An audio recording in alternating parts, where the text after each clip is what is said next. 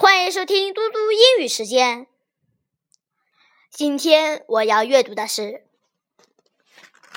四年级上册第一单元第一部分，Unit One。My classroom. Where's my school bag? It's near the computer. Let me clean the fish bowl.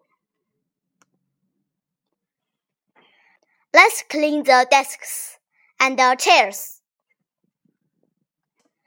Let me clean the windows. Hey, Peng, we have a new classroom.